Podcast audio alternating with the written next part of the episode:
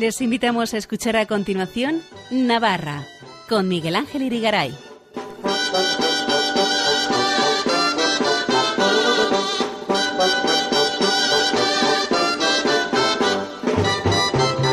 Muy buenas noches, amigos oyentes de Radio María. Bienvenidos a este programa Navarra en su edición del lunes 23 de octubre de 2023 en la que vamos a escuchar el pregón del Domum 2023 protagonizado este pasado miércoles en la Catedral Pamplonesa por el presidente de Osasuna, el equipo de fútbol de primera división representativo de Pamplona y Navarra.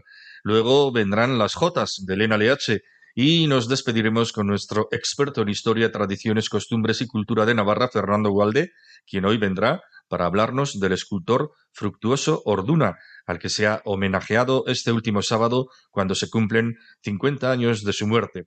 Conoceremos su figura y su importante obra. No se lo pierdan. Empezamos. Cuando es el ocaso en el mundo y parece que los sueños se hunden en el mar, cuando ya nadie quiere cruzar el océano inmenso que arrincona a los pobres. Surge tu luz, Cristo, y me envía y me lanza, y no hay límites para hacer de tu promesa mi misión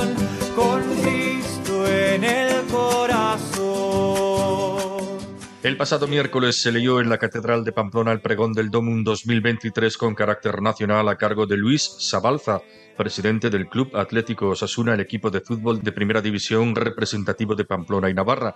El acto se desarrolló con la presencia del arzobispo de Pamplona y obispo de Tudela, Francisco Pérez, que fue el encargado de clausurarlo con unas palabras y contó con la presencia del padre José María Calderón, director nacional de Obras Misionales Pontificias y conductor del programa Iglesia en Misión de Radio María.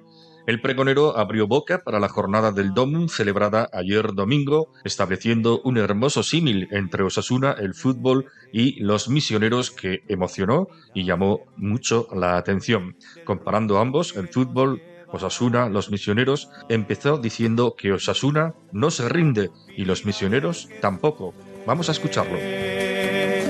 Miro lo que haces por el mundo y se ensanchan mis sueños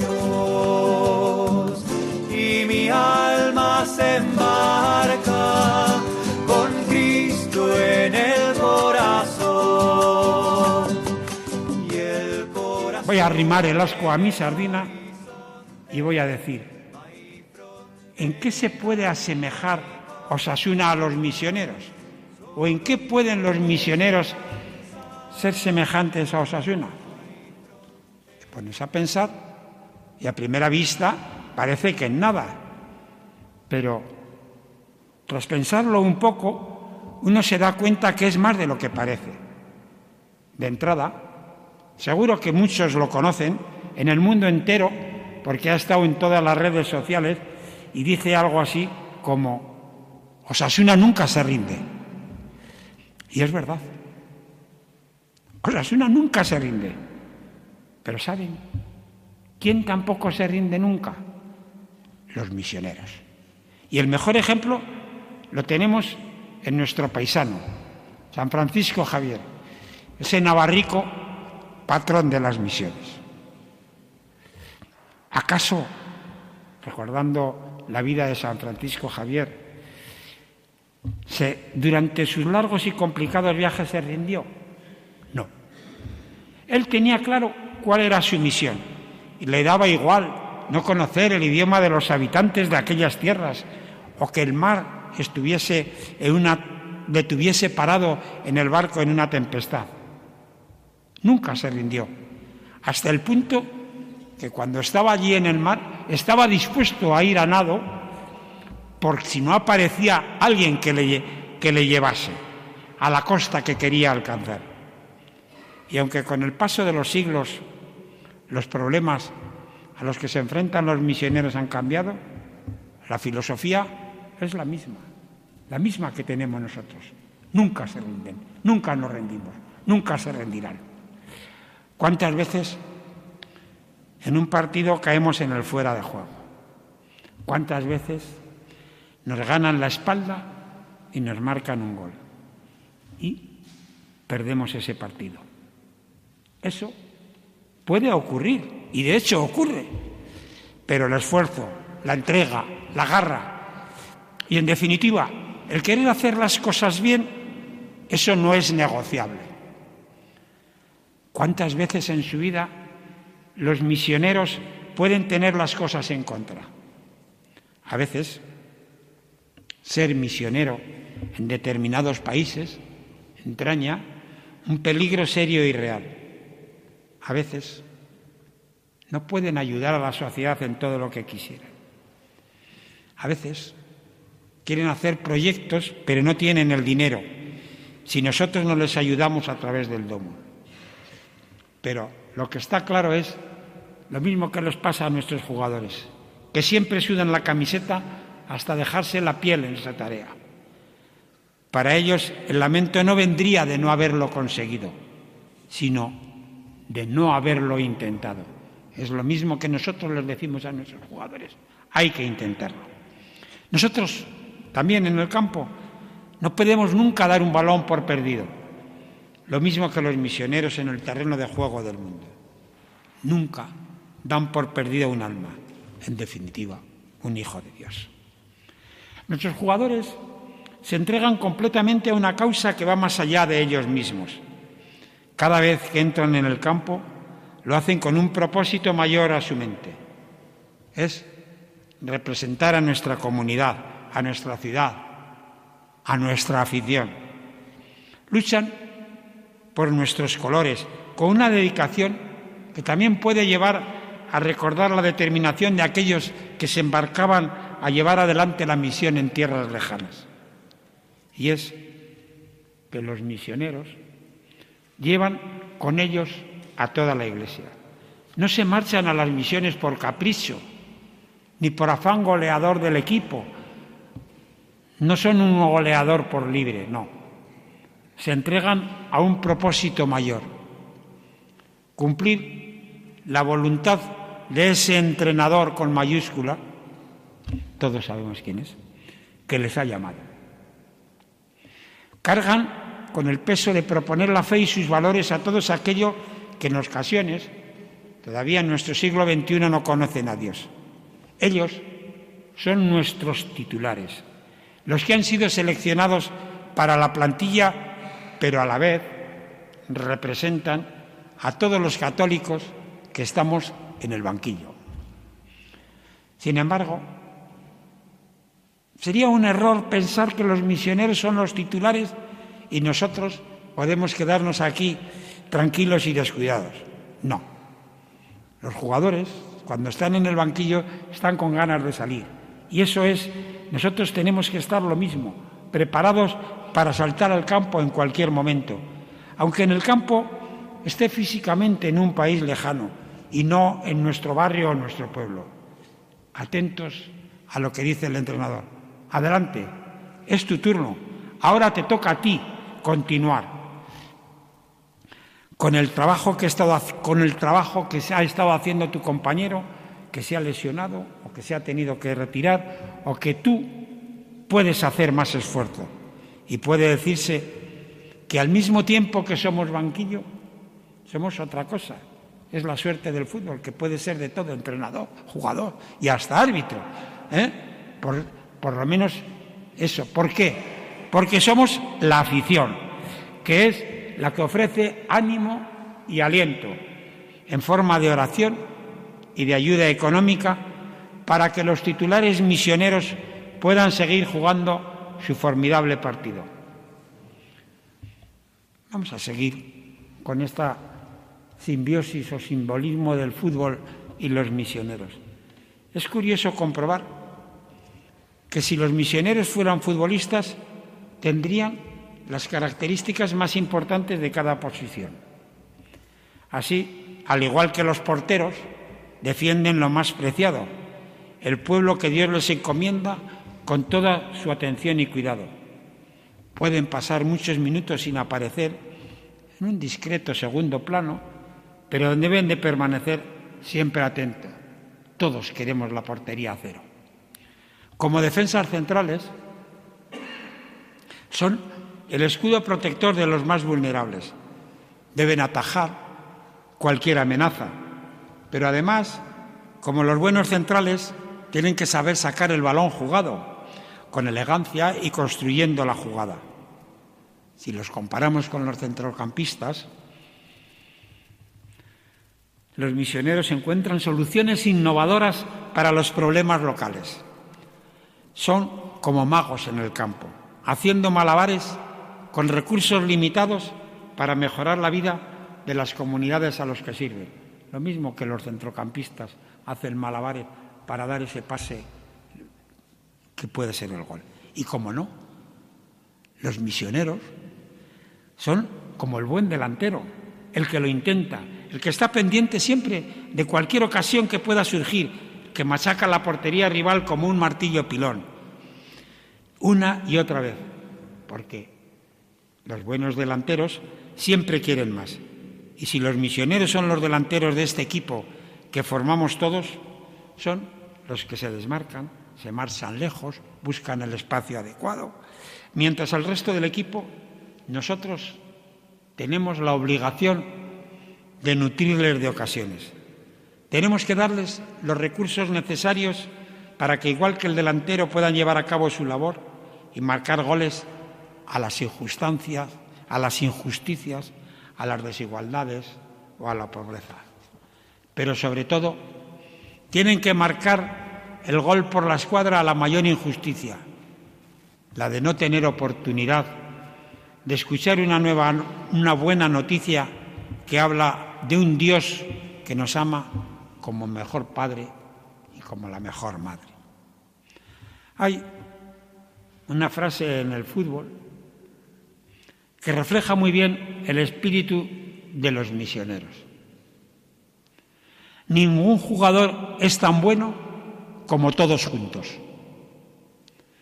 En Osasuna tenemos muy claro esto, y es también lo que hacen las obras misionales pontificias y el DOMUN. No escogen a quien ayudan, no eligen a unos y descartan a otros, sino que tratan de que todos avancen a la vez y que todos puedan mantenerse. Por eso sostienen 1.121 territorios de misión, que si no fuese por ellos no podrían seguir jugando el partido, estarían fuera de juego y un equipo con menos jugadores está en desventaja. Por si alguno no lo sabe, a los que me oyen de fuera, nuestro himno comienza así, el once de Osasuna valiente y luchador.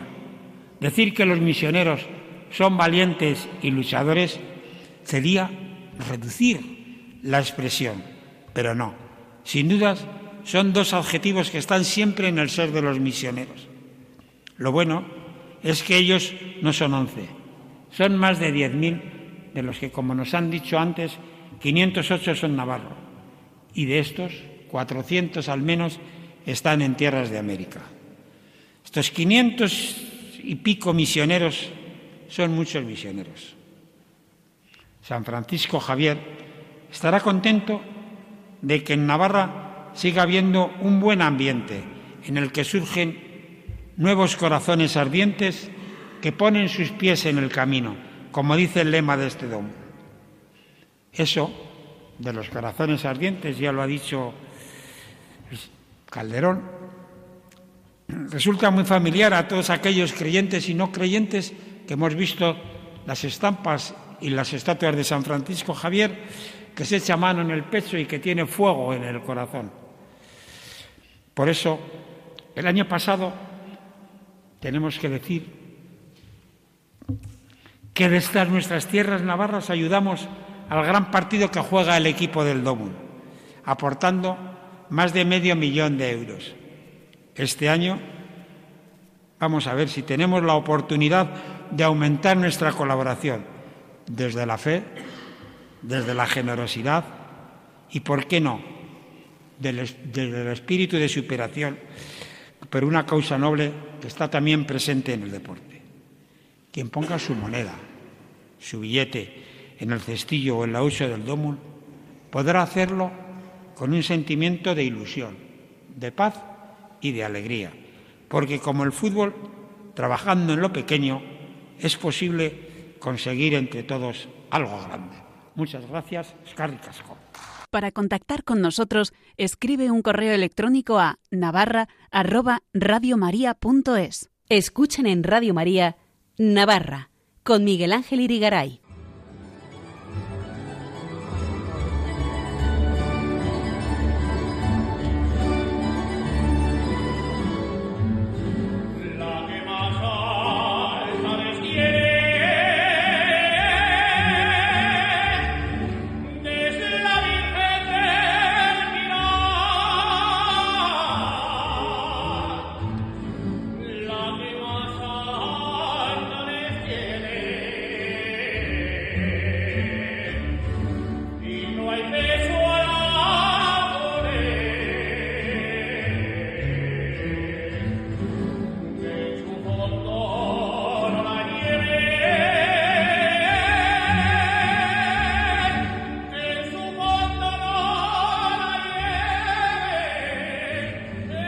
LH, sección de Jotas, muy buenas noches, bienvenida. Buenas noches, queridísimo señor director, don Miguel Ángel Irigaray, y a muy todos buenas los noches, oyentes. queridísima Elena, qué alegría estar contigo y con todos nuestros oyentes llevándoles las Jotas, la Jota Navarra, ¿verdad que La sí? J Navarra por el mundo, como Por el mundo entero. eso, que El mundo por esto es, esta es una J aragonesa más bien, Así. porque esto fue eh, el pasado día 8 de octubre, Diego Urmeneta Belloso, que se proclamó campeón de J aragonesa en el certamen oficial de J aragonesa en Zaragoza. Vamos, le pega a todo. que ¿eh? organizó el Le Ayuntamiento de la todo. capital Maña en las fiestas del Pilar, los Pilares. Se trata además del primer navarro que logra este galardón, por el que recibió 950 euros y trofeo. En los años 80 del siglo pasado fue la primera mujer navarra, Pilarín Bueno, campeona también del, del certamen oficial de J Aragonesa. El concurso que contó con 102 participantes, aunque solo 12 pasaron a la final, el más antiguo de España.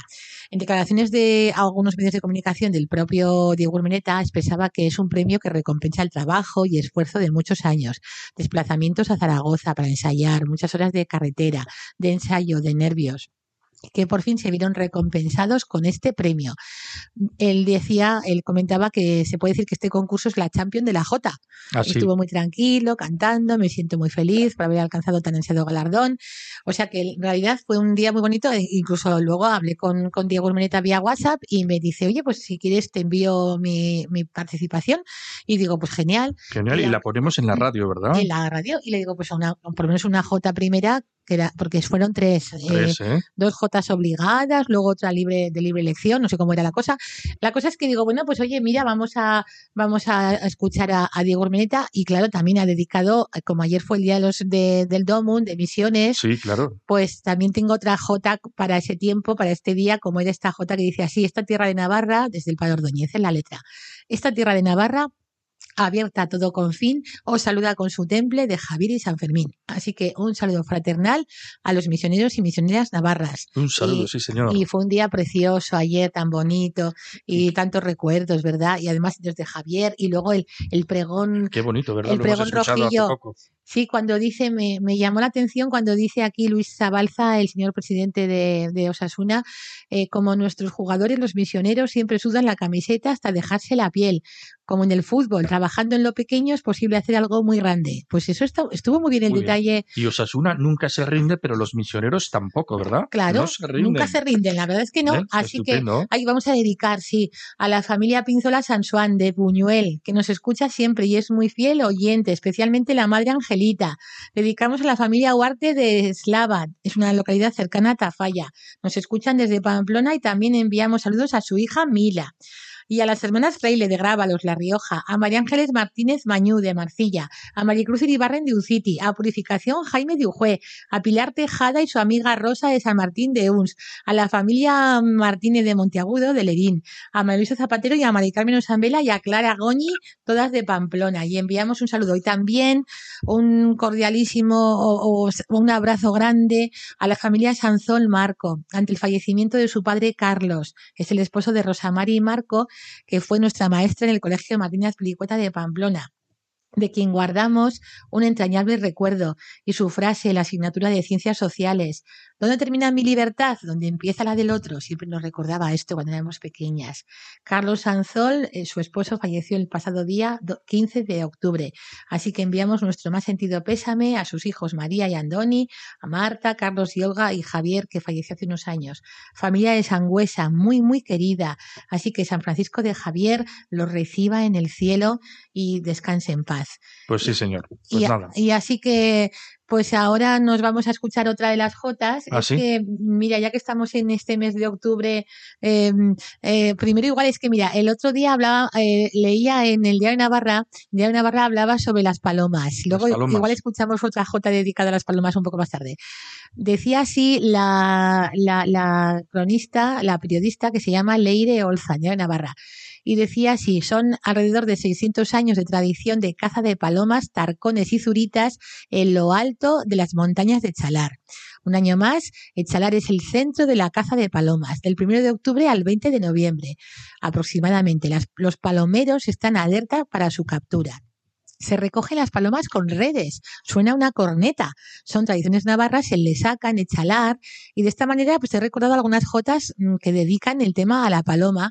Manuel Turrillas dice en una de sus jotas eh, que compuso para, para las hermanas Salvatierra, que la interpretaban en el disco Jotas de Romería. Palomica mensajera, abre tus alas al viento, lleva mi carta velera donde tengo el pensamiento. Y Pedro Mari Flamarique de Tafalla, eh, que fue presentada esta jota por Noelia Compains de Puello y Carolina de Liberto de Tafalla, cantaban así. Pasa paloma de largo, no bajes al encinar, que el cazador ya te espera con demasiada ansiedad o otro o el poeta de Murchante que se llamaba Manuel Martínez de Bobadilla que publicó como dos palomas blancas Zorcico y Jotas van a cantar junto a Gallarre bajo el cielo del Roncal. Y Alberto Gurrea de Andosilla también compone para el eh, jotero José Iranzo que era del pastor de Andorra que cantaba aquello de la palomica palomica no levantes tanto el vuelo que si te marchas de España no- ya no podrás volver luego y dedica esta jota. No levantes tanto tu vuelo, palomica aragonesa, no levantes más tu vuelo, que, que se ha ido y no regresa y Andorra está de duelo. Y el padre Ordóñez con Martorresa de Valtierra compone sencilla como paloma, radiante como una estrella, sube la jota a los cielos para entregar sus esencias. Y esta jota que me gustaba mucho de Ángel Puertas de Tudela, que la interpretaba Alma Navarra, que dice así, tú me dices que me quieres y yo no te de olvidar. Paloma mía, no llores, no tienes por qué llorar. Y me gusta y vamos a escucharla. Ah, sí, pues Del perfecto. grupo Alma Navarra y es lo, como decimos es la composición de, de Ángel Puertas, era de Calatorao, vivió en Tudela y, mm, y un hombre muy, es un compositor de varias jotas navarras muy, muy interesantes, dedicadas a la madre. Y esta jota es muy, muy simpática, además con esas voces tan bonitas de Luis Les, Pedro Echeverría. Y vamos a escucharla. El título es Paloma mía, no llores.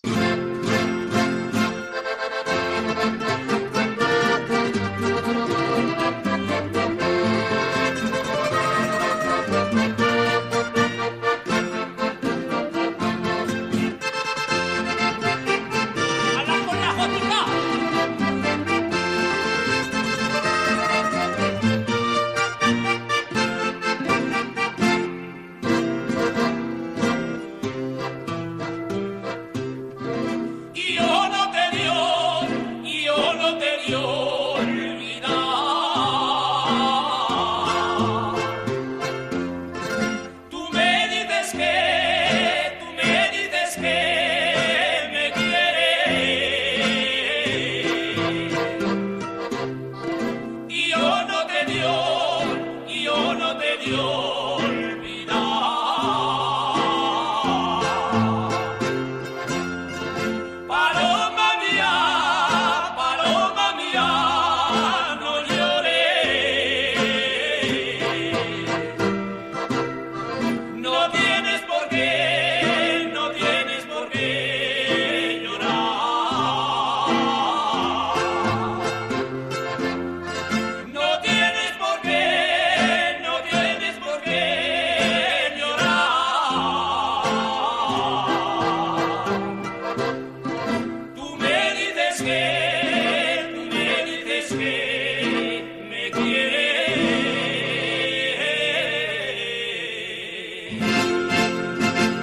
Pues estupendo, Elena. ¿Qué más nos vas a contar? Pues tenemos las fiestas, las ferias de Tafalla que se, celebraron este pasado fin de semana. Los gigantes del Pi que bailaron en Tafalla son, creo que son catalanes y muy a gusto.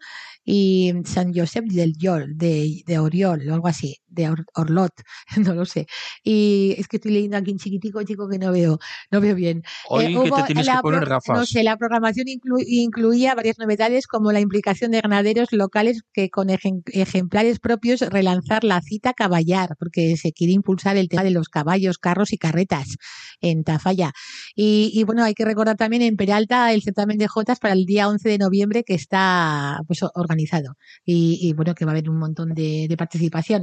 Y también hay que ir a otro obituario que es recordar a Iñaki Gordejuela, que falleció recientemente, referente de la gestión cultural en Navarra, de 62 años, que era gerente del Patronato de Cultura de Burlada y fue responsable del programa cultural del gobierno foral. Y además su esposa, Judice Nosiain, de la parroquia de San Nicolás y el grupo Musicales Unidos.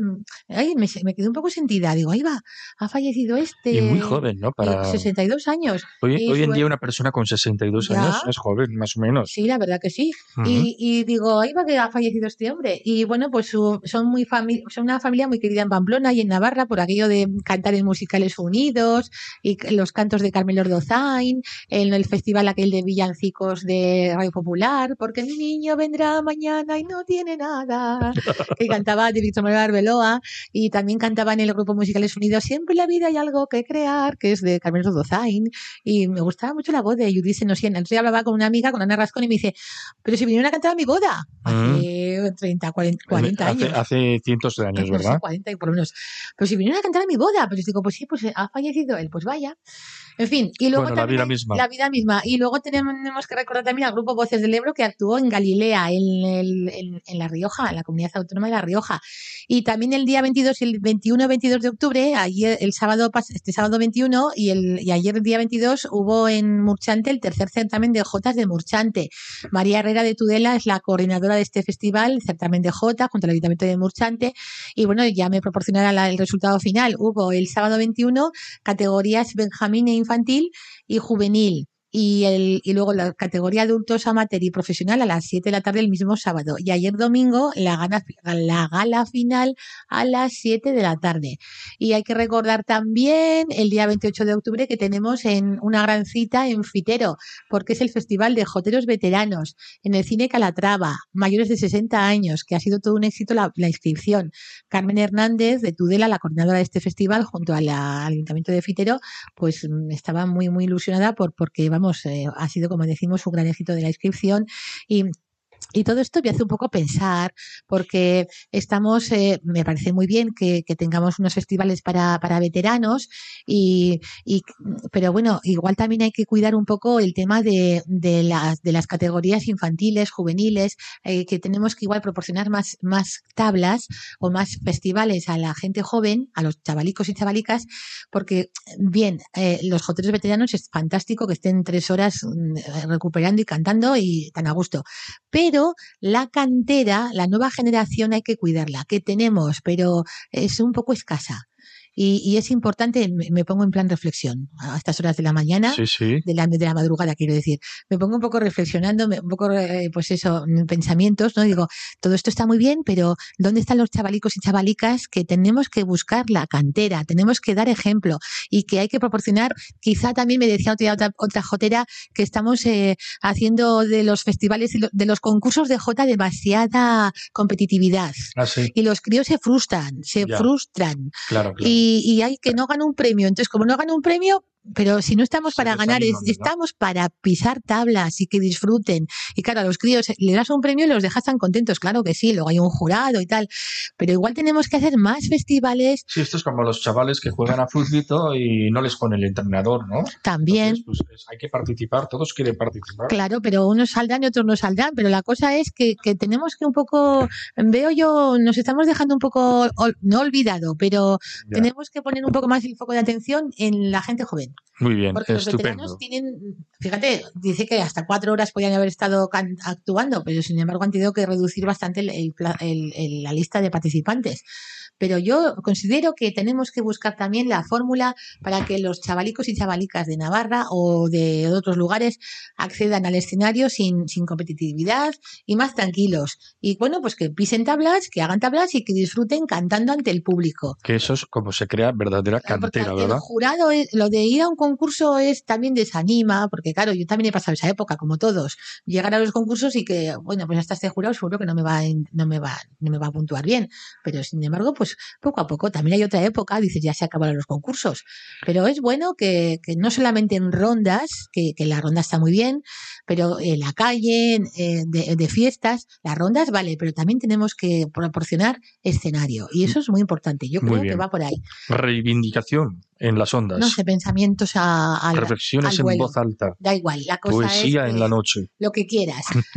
Y, y vamos a escuchar ahora, ya que estamos. Ah, de- vamos a escuchar, vale, vale. Después a- de tanto de hablar, tanto vamos a hablar, escuchar, vale, vale. vale. Es que mira, estamos en otoño, ha empezado el fresco, el frío. Ay, qué tiempo de. Si empiezan los primeros fresquitos, ¿verdad? Y claro, como que leo por ahí, Semana de la Cazuelica, la fiesta de la gastronomía. Digo, oye, pues tengo yo en mi memoria un corrido gastronómico maravilloso que está compuesto por Manuel Turrillas y Juanito de Luis de Estella. Y es súper simpática esta grabación y además la versión es súper bonita, que es el grupo Voces Navarras, que eran José Monasterio de Andosilla, Félix Lerga de San Martín de Uns, Javier Ojer de San Martín de Uns, este otro de Ezcurra que era de Tafalla, el grupo Voces Navarras, el primero, el segundo es el, el, el actual es el de Ángel Luquín, Ana Duarte, Ainhoa Aznar, Silvia, Silvia, Silvia Molviedro o Laura Molviedro, etcétera.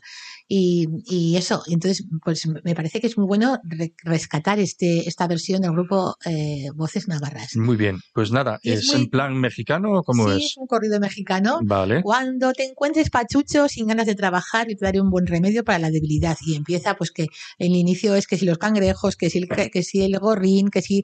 Estupendo, ya verás Y, mm, Vamos a escucharlo y yo creo que nos va a encantar, qué ¿verdad? rico es. Qué rico es todo. Venga, venga, vamos a escuchar. Ánimo.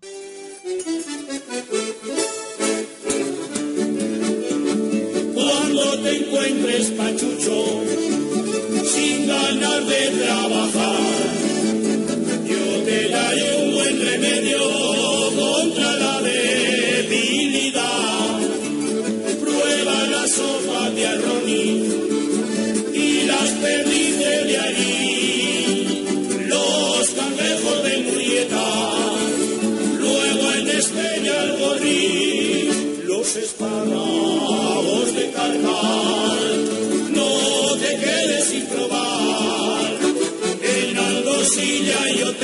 ay, ay, ay, buen chilindón comerás. ¡Vamos!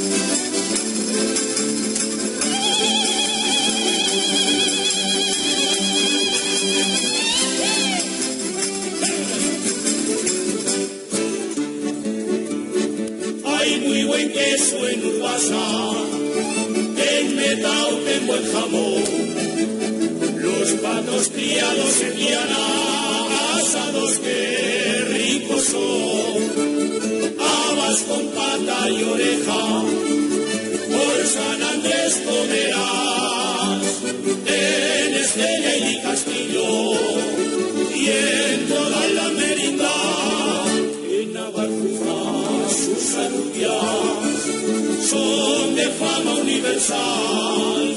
Si las comes con chorizo, ay, ay, ay, que sea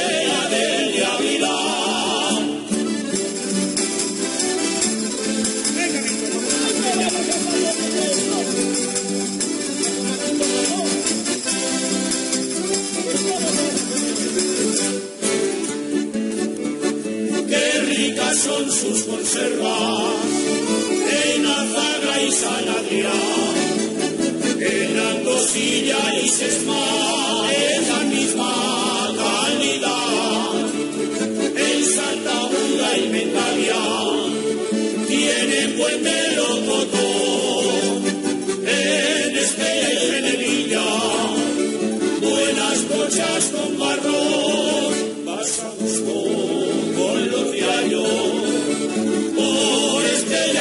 Estella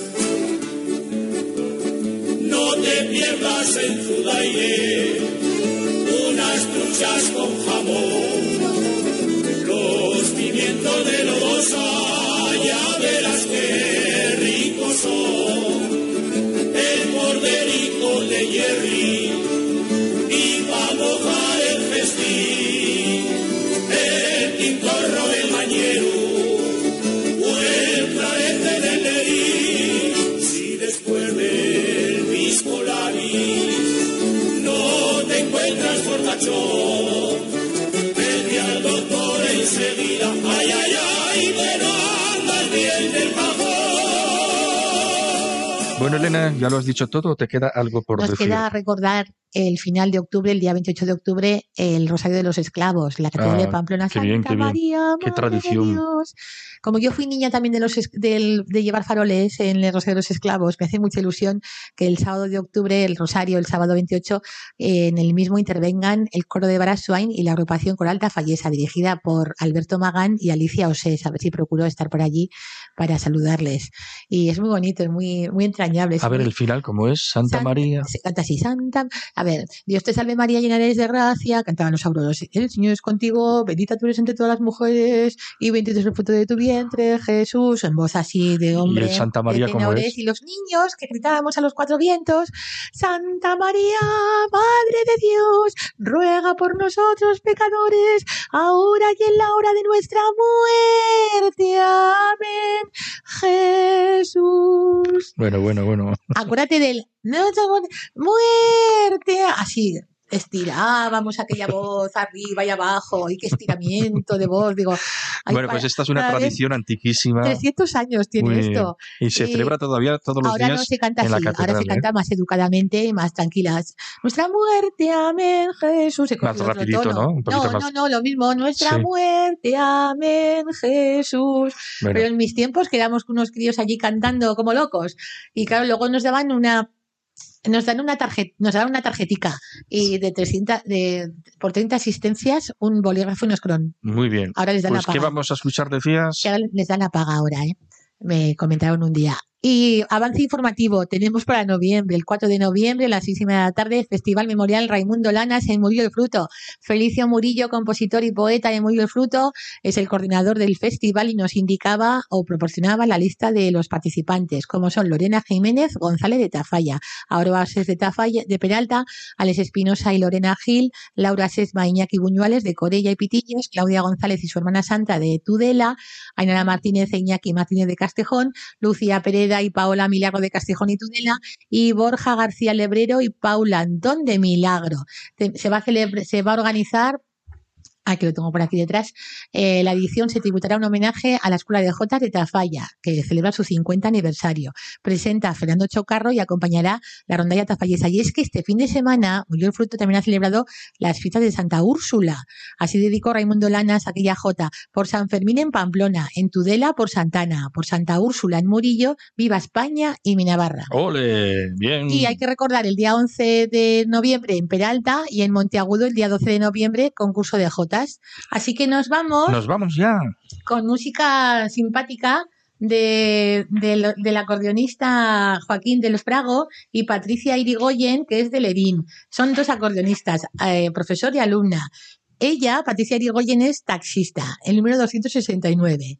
Y es que en San Fermines, en las casas regionales que estuvimos allí actuando y tal, pues se- eh, nada, estábamos allí de sobremesa y, y nada, vamos a interpretar a André Madalén. Y yo pues, les grabé un poquito y, y digo, oye, pues qué simpático. Y digo, oye, que ya está bien, que lo tengo en el móvil y no lo, no lo pongo nunca. Entonces vamos a escuchar a André Madalén, una versión de Joaquín del Frago y de Patricia Irigoyen, que es de Lerín, además es taxista. Pues nada, con ello nos despedimos y a ti te despedimos también. ¿Nos vamos ya? Hasta dentro de dos semanas Pues será, yo Elena. creo que ya nos vamos hasta noviembre. Hoy sí, No y sé. en noviembre mucha alegría también, ¿eh? A Castañas, pesar de que es invierno, va a ser invierno. Jotas, castañas, pilongas y ya está. ya Bueno, invierno no, to- otoño todavía. Otoño, otoño. Pilongas, castañas, eh, no sé qué más. Y, y muchas cosas. Y, jotas también. Y jotas, hombre. Eh, será dentro de dos semanas. Más jotas con más cosas con Elena LH. Hasta dentro de dos semanas. Adiós, Elena. Adiós, adiós.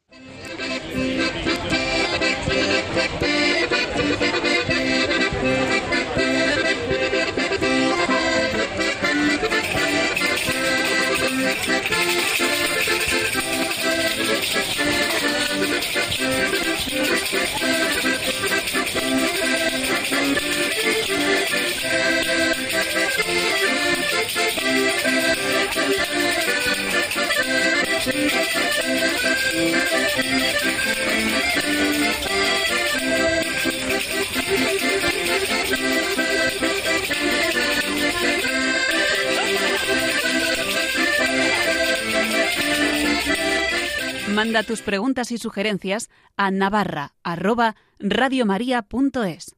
Navarra. Radio María. Miguel Ángel Irigaray. Fernando Gualde, muy buenas noches. Muy buenas noches. Fernando Gualde, ya saben ustedes, los oyentes más habituales, que es nuestro experto en historia, costumbres, tradiciones, cultura de Navarra.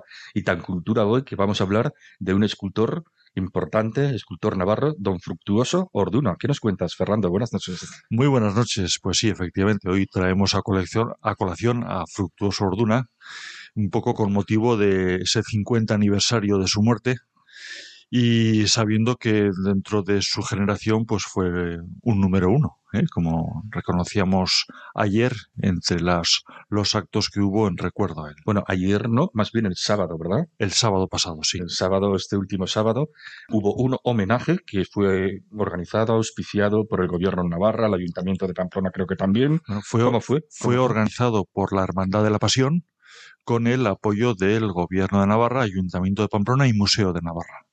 Esas tres instituciones. Y ahí estuviste tú participando. ¿Qué es lo que hiciste, Fernando? Bueno, pues el, el acto fue, o sea, se inició en el Museo de Navarra. Allí se, Iñaki Urrizelki eh, nos explicó una de las esculturas emblemáticas de Fructuoso Orduna, la Fornubila eh, Phoebus, que, que está allí, que se conserva en ese, en ese espacio. Y desde allí nos fuimos al, al- a los jardines de la Taconera, donde está el monumento a Julián Gallarre. Ahí me tocó a mí. Que Eh, también lo hizo él, ¿verdad? también lo hizo él. Estamos hablando de, de sus, de sus Obras. obras. más, en este caso, más destacadas en Pamplona. ¿eh? Luego ya veremos lo que hay fuera de Pamplona. Pero bueno, en, en los actos del sábado lo que hicimos fue esa visita a los jardines de la Taconera, al museo, al monumento de Julián Gallarre, y de allí nos trasladamos hasta el Palacio de Diputación, donde vimos pues ese frontispicio, ese frontal triangular que hay sobre, sobre el edificio, en el que aparece una alegoría de Navarra, y ahí estuvo Francisco Javier Zubiaur, exdirector del Museo de Navarra y ex- exdirector de Cultura del Gobierno de Navarra, pues explicando también esa obra y lo mismo que las el resto de obras que hay en la parte trasera de ese mismo edificio. Y de allí, por último, nos dirigimos hasta la Hermandad de la Pasión, donde también Francisco Javier Zubiaur nos explicó el paso del Cristo alzado que se conserva allí. ¿eh? Básicamente fueron las cuatro obras monumentales y escultóricas de Fructuoso Orduna que pudimos contemplar este sábado. Hemos hablado de que Fructuoso Orduna es uno de los eh, escultores importantes. ¿Por qué es importante y cuál es el grado, el nivel de su importancia? Y es a nivel Navarra, a nivel nacional, internacional. Bueno, a ver, eh, él era roncalés, yo también soy roncalés. Es lo- que en el Roncal hay buena madera, ¿eh? Sí, sí, ¿Eh? no, no Qué lo buena dudes, madera. no. Julián Gallerre nació en Roncal, Sí. Fernando Ugalde nació en Roncal, Fructuoso Orduna nació en Bien. Roncal, pero bueno, ¿qué es Luego esto? te daré Qué la paga, maravilla. que ahora no tengo suelto, pero ya te daré algo. Entonces, eh, lo que quería decir es que, a ver, mi condición de roncalés, algunos pueden pensar, bueno, pues eh, condiciona un poco el- el- su opinión sobre él, ¿no? Pero que escuchábamos a expertos eh, hablar sobre él, eh, expertos en escultura, eh, sí que hablaban del escultor más importante en España en su generación. De España. Sí, es decir, fue académico de las Bellas Artes de San Fernando y tiene una obra muy, muy extensa, no solamente en Navarra, sino en el resto de España. En Madrid es muy importante, basta con ir al Congreso y a ir a otros edificios institucionales para poder contemplar su, su obra. Y quien dice Madrid, dice otras ciudades, estamos hablando de Vigo, estamos hablando de, bueno, está muy repartida su obra y sobre todo también en Navarra. En Navarra fue donde se le reconoció de inmediato y donde más encargos tuvo. También ha hecho algo relacionado con Julián Gallarre, Ah, bueno, el, el monumento a la taconera, ¿verdad? De la taconera de Pamplona. Sí, No sé si hizo, tiene alguna cosa más. hizo el monumento a, la, a Julián Gallarre que podemos contemplar en la Taconera que es un monumento, es decir, eh, rematado con esa estatua, pero eh, ese pedestal cilíndrico de 12 metros de altura, más, más los dos metros y medio de la, de la escultura, pues todo ello fue diseñado por Víctor Eusa, ¿eh? y todo ello a su vez está rodeado de unos relieves que recrean, por un lado, lo que es la glorificación de, de Gallarre como músico y por otro lado lo que es el dolor por su muerte, cuando ésta se produce en 1890. ¿eh? Con lo cual, bueno, pues ahí tenemos eh, una, una de las partes importantes dentro de su escultor, de sus esculturas dedicadas a Gallarre. Pero ya en el año 17 hizo un primer busto de Gallarre que se colocó en Roncal, de en piedra, y ese busto, como estaba ya algo deteriorado en los años 50, se volvió a rehacer por él haciendo otro busto más grande ya en bronce, ¿eh? una fundición en bronce. Y luego tiene pues relieves también escultóricos dedicados a Julián Gallarre. Hay que tener en cuenta que Julián Gallarre eh, muere en 1890 y Fructuoso Orduna nace en 1893. Es decir, no se llegan a conocer, pero sin embargo sí que por parte de Fructuoso Orduna hay voluntad de que haya un reconocimiento permanente hacia ese paisano suyo que es Julián Gallarre. Bueno, hemos comentado un poco este monumento a Julián Gallarre en los jardines de la Taconera de Pamplona. Son unos jardines que están bastante céntricos, ¿verdad? En el centro de la ciudad. Y ya en ese intervalo de paso hacia la nueva construcción de hace unos años, de los nuevos barrios de la antigua Pamplona, ¿verdad? En el barrio de San Juan, por ejemplo. Entonces, bueno, ahí está ese monumento a Julián Gallarre, por si lo quieren visitar nuestros oyentes cuando vengan a Pamplona alguna vez de visita.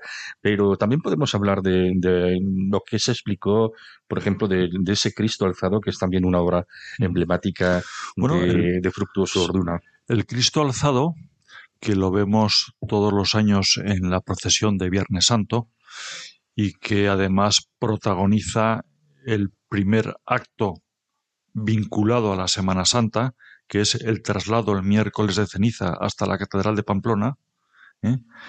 Pues ese paso, además de protagonizar esta serie de actos, incluso desde el punto de vista del patrimonio material, hay que decir que ese acto del miércoles de ceniza es uno de los primeros actos que se celebran en torno a la Semana Santa en España.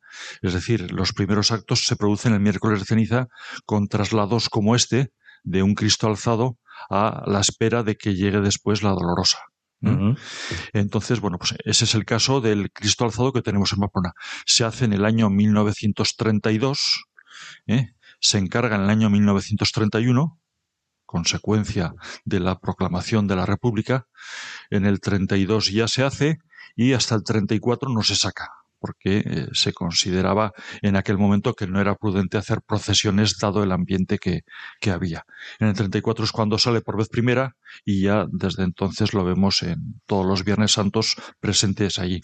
Explicaba muy bien Francisco Javier Zubiaur que era un Cristo, vamos a decir, eh, solemne que impresionaba verlo.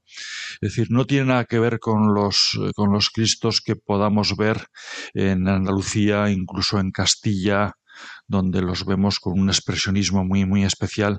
Este es más sobrio, este impresiona verlo. Y decía, decía Francisco Javier Zubiaur eh, este sábado que eh, de alguna manera estaba representando a través del rostro y a través de todo el cuerpo, porque hay un estudio anatómico ahí perfecto por parte del escultor, que estaba representando muy bien lo que es el carácter navarro decía, incluso podríamos hablar del carácter roncalés, decía. ¿eh? Y, es cierto, la verdad es que lo ves y esa expresión que tiene serena, donde a través de la serenidad se plasma el dolor, se plasma todo lo que ha pasado, pues realmente impresiona. O sea, te pones delante de él y, y sobre todo lo curioso es que da igual que lo contemples desde abajo hacia arriba, que desde arriba hacia abajo, que desde un lateral que desde el otro, impresiona lo veas desde donde lo veas. Y una de las causas es precisamente ese conocimiento que tenía Fructuoso Orduna de la anatomía humana. Es decir, lo vemos en todos sus conjuntos eh, escultóricos y muy especialmente en aquellos que hacen madera, donde le permite todavía trabajar mucho más, eh, lo vemos de una manera impresionante, o sea, todos los músculos, los tendones, absolutamente todo, es decir, hay un conocimiento total del cuerpo humano. ¿Qué importancia y qué repercusión tiene que estemos celebrando ahora sus 50 años, el 50 aniversario de su muerte, medio siglo? Bueno, pues por un lado, eh, yo te voy a hablar en este primero como roncalés, es decir, eh, él nace en Roncal, Fructuoso Orduna, y Roncal es ese pueblo capital del Valle de Roncal, en el Pirineo Navarro, que pues ahora mismo tiene 250 habitantes más o menos para que nos hagamos una idea y que sin embargo está reclamando desde su historia eh, un puesto de honor como capital de las bellas artes. Es decir, estamos hablando de Fructuoso Orduna, escultor, pero estamos hablando también de Julián Gallarre, eh, tenor, primer y mejor tenor del mundo, en este caso consagrado en, en Milán en 1876 como tal y así reconocido desde entonces. Estamos hablando de Sebastián de Albero, nacido en Roncal también, compositor de la corte, y estamos hablando de otras figuras que no naciendo en Roncal sí que vincularon para siempre su obra a Roncal. Estamos hablando, por ejemplo, de Joaquín Sorolla, ¿eh? que pinta varias escenas del Valle Roncal que hoy las tenemos en esa prestigiosa galería de la Hispanic Society en Nueva York. Estamos hablando de Mariano Benjure, que hace para Julián Gallarre el mausoleo que hoy contemplamos en el cementerio de Roncal. Por lo tanto, Fructuoso Orduna es ese eslabón más de esa cadena que contribuye a ver a Roncal como capital de las bellas artes, de alguna manera. Y ya como Navarro, pues te diré que Orduna eh, es uno de los grandes dentro de la escultura en Navarra y además uno de los grandes reconocidos por, por todos. El propio Benjure se convirtió en maestro de él y se nota perfectamente. Eh, una persona que se forma en Zaragoza, en Madrid, en Roma, Fructuoso Orduna y cómo va transmitiendo y en este caso pues hay que decir que la, ayuda desde la Diputación Foral de Navarra a través de las becas es clave tanto para él como para estos otros personajes que hemos citado anteriormente. Y, y en ese sentido pues bueno cuando ves que ante determinados monumentos que tenemos en Madrid que tenemos en otros sitios se ha elegido precisamente a, a Fructuoso Orduna cuando vemos que para hacer un monumento al rey Alfonso XIII se pide a Fructuoso Orduna que lo haga él, o para otros muchos personajes que hay en los Paraninfos de determinadas universidades y, en el Congreso y en o cantidad de bustos que hay en el Colegio de Ingenieros y Minas y bueno, hay en cantidad de sitios tenemos esculturas de Fructuoso Orduna, pues te da una medida de la dimensión que tiene a nivel de reconocimiento como escultor. Sin embargo, no sé si hoy en día es conocido o no es muy conocido. ¿Cómo lo ves? Bueno, eh, yo creo que esto va con el carácter de los navarros. ¿eh? Tenemos esa tendencia a pasar siempre desapercibidos y muchas veces eh, se oye por ahí, si Fructuoso Orduna hubiera nacido en Barcelona, si hubiera nacido en Madrid, si hubiera nacido en París, pues ¿dónde estaría? Buah, estaría, pues, pues bueno, eh, lo cierto es que su obra ahí queda. La tenemos en Pamplona, ahí la vemos todos los días en el, en el Palacio de la Diputación, la vemos en el monumento a Sanjurjo, la vemos en el monumento al Duque de Humada, la vemos en el monumento a César Borgia en Viana, la vemos en el monumento a San Francisco Javier en Javier, la vemos en tantos y tantos sitios que, bueno, pues nos recuerda que, que ahí va a estar siempre. Fernando, pues como siempre, muy interesante. Te esperamos eh, dentro de dos semanas con más cosas y más historias interesantes de la cultura, de la historia, de las tradiciones navarras. Buenas noches. Muy buenas noches. Navarra, arroba radiomaria.es. Navarra en Radio María. Nos vamos, volvemos el 6 de noviembre. Hemos escuchado el pregón del Domum 2023. Hemos tenido Jotas con Elena LH y hemos comentado los 50 años de la muerte del importante escultor navarro Fructuoso Orduna, homenajeado este último sábado. Ahora les dejamos con Monseñor Munilla, obispo de Orihuela Alicante, y su estupenda explicación del Catecismo de la Iglesia Católica. Si quieren volver a escuchar este programa o recomendarlo a alguien, pueden pedirlo en el 91 822 8010, 91 822 8010 o descargárselo de la sección de podcast en la web de Radio María. Hasta dentro de dos semanas, que sean felices. Muy buenas noches.